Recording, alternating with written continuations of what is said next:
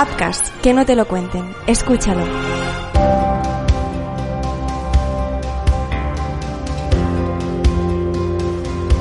¿Qué tal? ¿Cómo están? Buenas, bienvenidos a un nuevo capítulo de Artrosport, el podcast. En el episodio de hoy vamos a tratar unas dolencias cada vez más comunes. Y digo cada vez porque son muchas las personas que en los últimos años están sumando a la moda del pádel, del deporte. Un deporte eh, muy disfrutable y ameno, pero que por desgracia también causa lesiones. Una de ellas, de las más típicas, se produce, se produce en la zona del hombro. Y precisamente esto es algo que vamos a tratar hoy con el doctor Osvaldo Gómez, médico especialista en cirugía ortopédica y traumatología en Artrosport. Doctor, ¿qué tal? ¿Cómo está? Bienvenido de nuevo al podcast. ¿Qué tal, Mar? Muchas buenas noches y un gusto estar nuevamente contigo. Pues vamos a ello. Primero de todo, ¿cuáles son estas lesiones, las más comunes en el hombro cuando jugamos a pádel? Bueno, más o menos como la introducción que dijiste recién, eh, es un deporte que está en auge y que va creciendo día a día y por lo tanto es muchísima la gente que está participando en esto, no solamente porque es un deporte para movimiento, sino también es un poquito social. Entonces hay un grupo etario de, gente que, va desde chicos jóvenes hasta gente de edad un poquito más avanzada. Por lo tanto, eh, hay una variante de, lesiones, sobre todo a nivel de miembros superiores como el hombro, eh, que por ejemplo podemos hablar de tendinitis, tendinosis, inestabilidad de hombro, microinestabilidades que hay que diferenciar mucho la palabra para que la gente pueda entender lo que es tendinitis y tendinosis, ¿no? Porque tendinitis es inflamación aguda y tendinosis es cuando ya el tendón empieza a sufrir por repetición de determinado tipo de gestos, ¿no? Entonces se va degenerando poco a poco el tendón. Y este tipo de lesiones que comentamos, hacía usted referencia, doctor, a la diversidad, ¿no? De, de, perfiles de personas que juegan a pádel actualmente, porque es un deporte, ¿no? Pues que tanto siendo joven como teniendo ya una avanzada edad, pues a lo mejor, si no está en condición y en forma, pues puede entrar en la pista y jugar a distintos niveles de rendimiento, entendemos, ¿no? Las lesiones que nos comentaba inicialmente dependen justamente de eso, de la edad que se, que se tenga o, o del esfuerzo que se hace, de la constancia que se tiene en este deporte, de un mal gesto, ¿de, qué pueden depender? Bueno, es, es un, hay una variabilidad, por eso hablaba antes.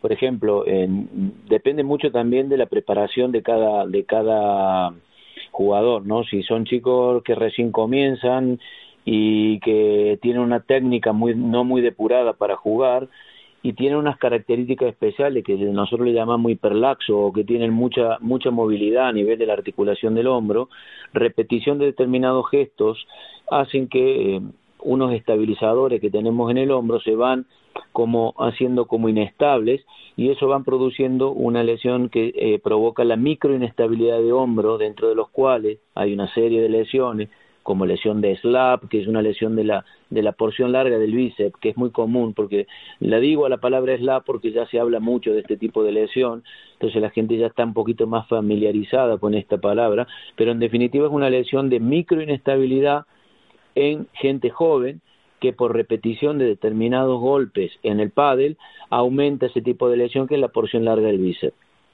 Esto tiene en cambio, ya en gente un poquito, un poquito mayor ya empezamos a hablar de lesiones del famoso manguito rotador, que es eh, lesiones de tipo un poquito más degenerativa por repetición de golpes en una eh, como un tendón que biológicamente ya empieza a alterarse.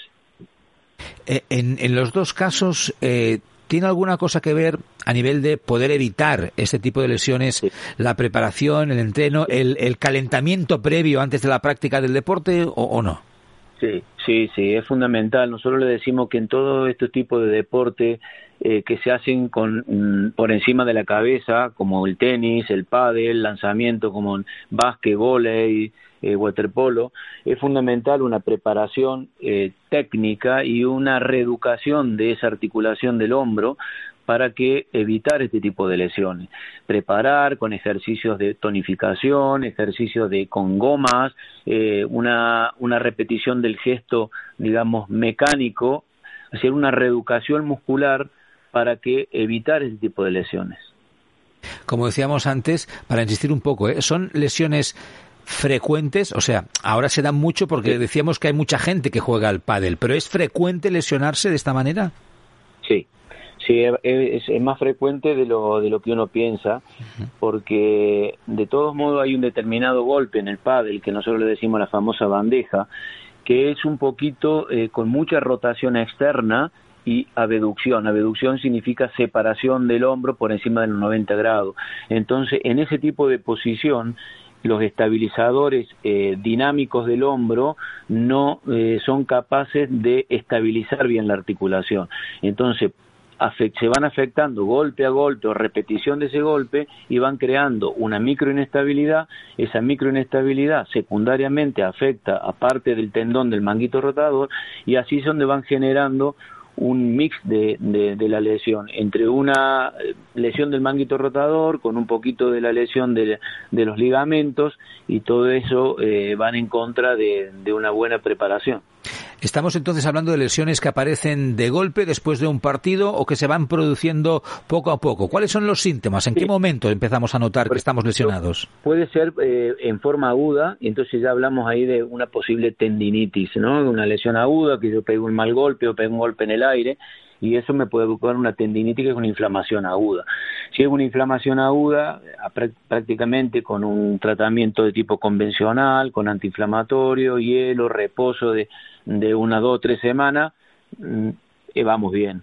Ahora, si ya tenemos dolores que se van cronificando con el tiempo y que el, el jugador sigue, sigue participando en el juego porque no quiere dejar de jugar y esa lesión ya se va cronificando, ya entonces ya se va como al cronificarse la lesión se va como anatomizando, o sea, la anatomía cambia y la biomecánica del hombro cambia, entonces ya las lesiones son un poquito más severas.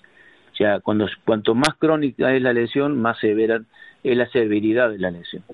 Es eh, importante acertar en el diagnóstico de esta lesión, supongo. Para los expertos como usted, ¿es fácil detectar estas tendinitis, estas lesiones del pádel? Bueno, eh, hay lesiones que son relativamente fáciles de diagnosticar, como una lesión aguda, cuando bueno, ya en el interrogatorio le decimos cuánto tiempo lleva del dolor, cómo comenzó el dolor, cuál fue la causa del dolor, qué gesto realizó más unas maniobras que nosotros hacemos en el examen físico, son relativamente fáciles de diagnosticar. De todos modos, hay otro tipo de lesiones que nosotros llamamos lesiones escondidas, como la lesión de SLAP, que a veces son difíciles de diagnosticar tanto en el examen clínico en el examen físico y hasta a veces por pruebas diagnósticas como ecografía, resonancia, hay veces que esta lesión no la podemos ver y la, terminamos detectando cuando hacemos una artroscopia, que es una cirugía mínimamente invasiva. Pero por eso hay lesiones que son más fáciles de diagnosticar y hay otras que son de difícil diagnóstico. ¿Cuál es su recomendación, doctor, en cuanto al tratamiento entonces de estas lesiones? ¿Qué es lo que hay que hacer? Sí, indudablemente eh, como, como primera medida lo que hablábamos recién, cuando uno va a practicar un determinado tipo de deporte, en este caso el pádel, es eh, preparar el cuerpo, preparar el cuerpo con ejercicios, con reeducación muscular del hombro, con potenciación muscular, con trabajos de repetición con, con determinado tipo de, de ejercicio, para ya preparar el hombro para una, una, un buen gesto deportivo. Ahora, cuando ya tenemos la, lesión, claro, eh, lo primero que hay que hacer es dejar, dejar el deporte, hacer eh, recuperación física, ponerse en buenas manos de un fisioterapeuta que, se, que sea deportivo y bueno, mm, en un principio esto. Si ya, ya tenemos una lesión que está cronificada en el tiempo, siempre empezamos con tratamiento de recuperación funcional cuando después de dos o tres meses no hay una buena evolución, ya tenemos que ir pensando, de acuerdo a la lesión que observemos, mm, a veces son, tenemos conductas quirúrgicas. ¿El dolor de estas lesiones eh, es un dolor eh, que solo lo sufrimos cuando practicamos el deporte o lo podemos arrastrar durante todo el día? No, se puede, se puede arrastrar, son dolores que, bueno, primero que limitan la actividad física, pero es muy común eh, en la pregunta del interrogatorio si es dolor nocturno. Y la gran mayoría, el 90% de estas personas te relatan que es un dolor que aparece sobre todo por la noche, que a veces los despierta, que no los deja. ¿Por qué? Porque cuando nos ponemos en decúbito para dormir, el espacio del hombro se cierra. Hay un, hay un espacio que se llama el espacio subacromial, que es por donde pasa el tendón del manguito rotador, que en esa posición de dormir se cierra el espacio. Ante un espacio que ya tenemos el tendón inflamado, pues claro, la posición de decúbito para dormir aumenta el dolor. Por eso es muy común eh, en la consulta encontrar que dice, me duele sobre todo para dormir, me despierta de noche. Claro. El tiempo de recuperación aproximado de estas lesiones supongo que dependerá de cada uno ¿no? y de las intervenciones y tal, pero ¿de qué estamos hablando? Si, si la lesión es de tipo a nivel ligamentario y no, no hablemos de conductas quirúrgicas, estamos hablando, si la lesión se ha cronificado un poco, aproximadamente de dos meses. Si la lesión ya es, forma parte del manguito rotador, que son los tendones, si no es nada quirúrgico, a veces va, eh, claro, en un grupo que permanece entre tres y seis meses. Y si es quirúrgico, ya estamos hablando de cuatro o cinco meses. ¿Podemos mm, em, proponer o recomendar algún tipo de, ejercicios concretos de calentamiento o de fortalecimiento eh, para, para estas lesiones? Sí, eh, lo primero que, que, para mí es fundamental en este tipo de lesiones es trabajar mucho con ejercicios escapulares.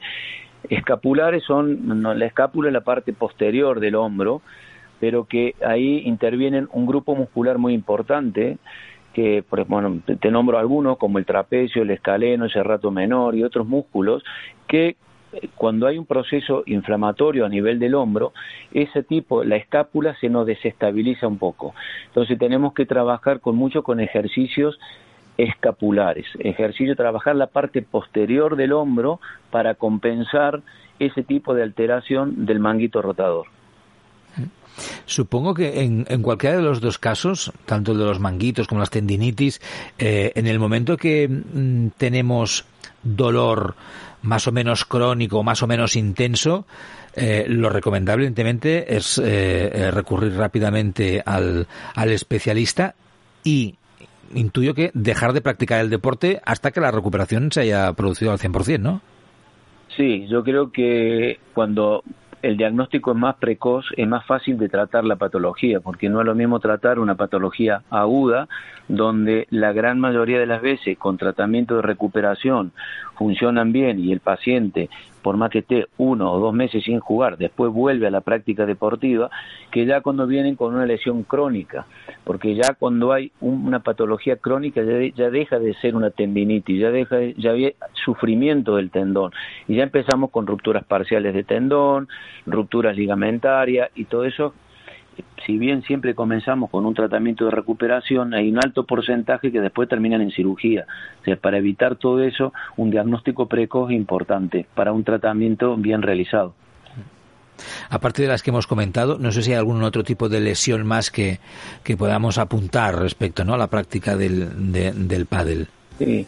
No, las lesiones, las lesiones fundamentales en, en estas lesiones que son por encima mm, de lanzamiento que le llamamos, son esta eh, aguda, la tendinitis, después ya más hablando de las tendinosis, que son las lesiones parciales del tendón del manguito rotador, las microinestabilidades del hombro por mm, una alteración de los ligamentos, una lesión de la, de la porción larga del bíceps, que es la famosa lesión de SLAP. Esas son las más comunes en este tipo de deporte. Bueno, pues eh, doctor Osvaldo Gómez, eh, muchas gracias por atendernos, por participar una vez más en el podcast de Artrosport, en este episodio de hoy. Hasta aquí eh, la intervención. esperemos encontrarnos en otra ocasión. Muchas gracias. Bueno, muchas gracias por, por esta charla y nos vemos. Gracias a ustedes por escucharnos, por escuchar este podcast especial sobre las lesiones que se producen en el hombro de los jugadores de pádel. Ya saben que pueden seguirnos en nuestras redes sociales, arroba doctorfraguas y facebook.com barra artrosport. Además, en la página web www.doctorfraguas.es.